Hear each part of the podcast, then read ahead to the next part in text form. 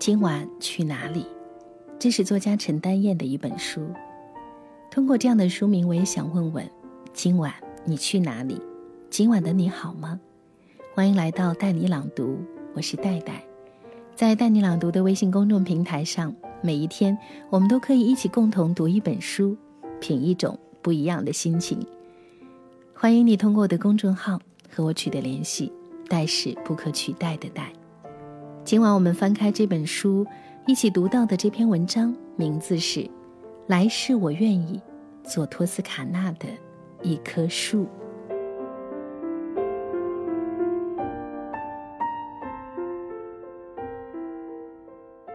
来世我愿意做托斯卡纳的一棵树。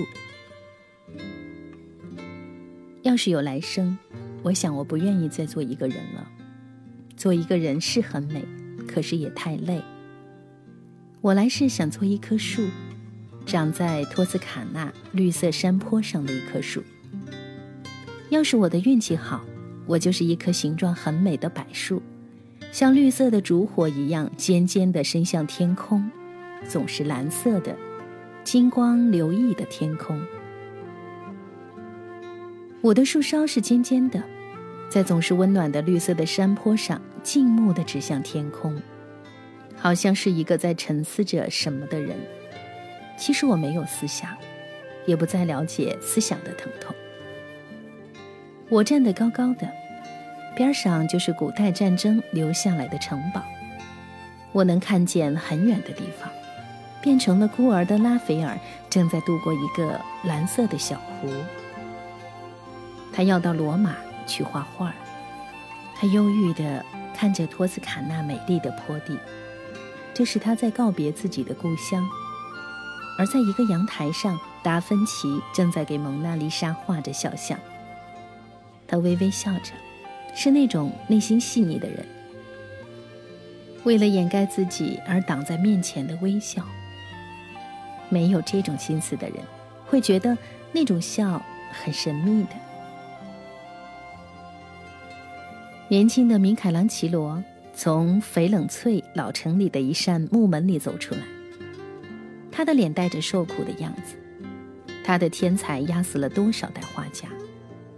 可他觉得自己的一生是不幸福的。而在圣马可修道院里，安哲利科在墙上画出了世界上最美的天使报喜。我终于有机会看看我喜欢的画家。虽然这一次我的心不再会有疼痛而甜蜜的感觉，可我终于是看到他们了。我长在山坡上，天天晒太阳，鸟在我头上叫，风从我的树枝里经过，像梳子经过长长的头发。我的一生只要好好的站在那里就行了。要是有风把我吹倒了，经过的人都说。该死的风，不会说你为什么还躺着伤心？快自己站起来！上帝都说了，你要自救，上帝方能救你。我希望在我无尽的生生世世里，有一世是这样一棵可以放任自己，甚至对自己都可以不负责任的柏树。我只能生在那里，站在那里，哭死在那里，没有选择，也不承担责任。爱树的人要是一定要把我挖回家，我就死在他家的院子里，让他内疚。要是没有人打扰，我就一辈子在自己熟悉的山坡上，边上每一棵橄榄树都是石胶，从来也没有迁徙时的凄惶。要是风轻轻地吹过的话，我弯了自己的树梢，路过这里的但丁看见了，把我风里好看的样子写在他的书里。几百年都过去了，人们到但丁在托斯卡纳的故居去参观，还能听到一个柔和的男声用优美的意大利语朗诵着这个片段。我在夏天的黄昏里，像一个墨绿的影子一样，没有感情，只是将自己被夕阳拉长的树影投在驿道上。那是古老的驿道。还是美第奇家族为了征服整个托斯卡纳而修的。我看到罗密欧急急地骑着马经过，回到阿拉维去接他的朱丽叶，去奔赴一个悲剧。可是我不会感到伤心，我只是把自己的影子轻轻附在他的脸上和身上，短短的一分钟。许多年以后，他们的故事被写成了书，画成了画。一个中国的小姑娘坐在她的单人床上看翻译成中文的这本书，看到了一棵长长的柏树在路上。她指着画上的树，对她的妈妈说：“她看上去真的伤心啊，但实际上我一点也不伤心，因为一棵树是没有心的。”做托斯卡纳山坡上的一棵柏树，一生一世。面对的只是在阳光里宛如流蜜的绿色大地。这是多么好的来世！可是人，到底有没有来世呢？刚刚戴戴陪你读的这篇文章来自作家陈丹燕，《来世我愿意做托斯卡纳的一棵树》。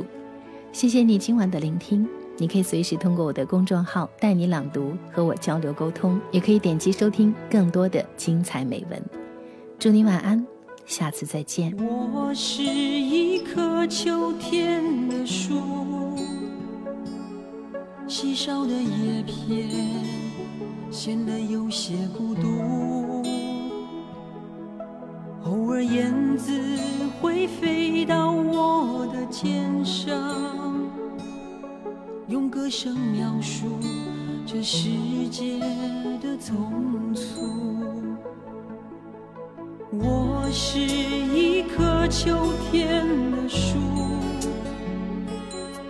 枯瘦的枝干，少有人来停驻。曾有对恋人在我胸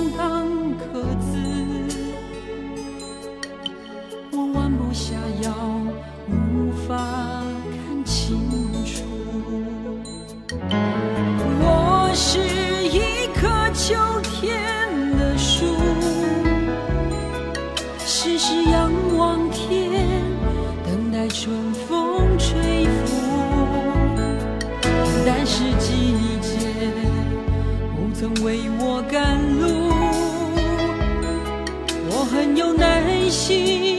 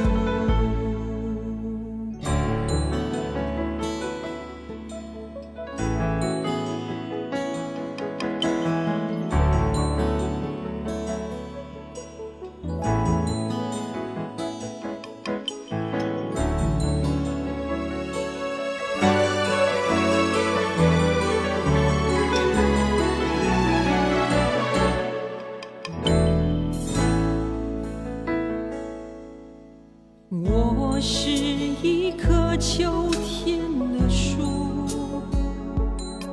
枯瘦的枝干，少有人来停驻。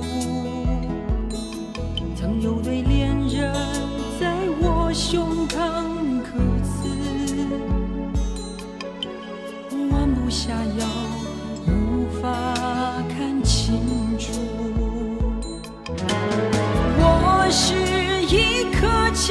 天的树时时仰望天等待春风吹拂但是季节不曾为我赶路我很有耐心不与命运追逐我是一棵秋天的树。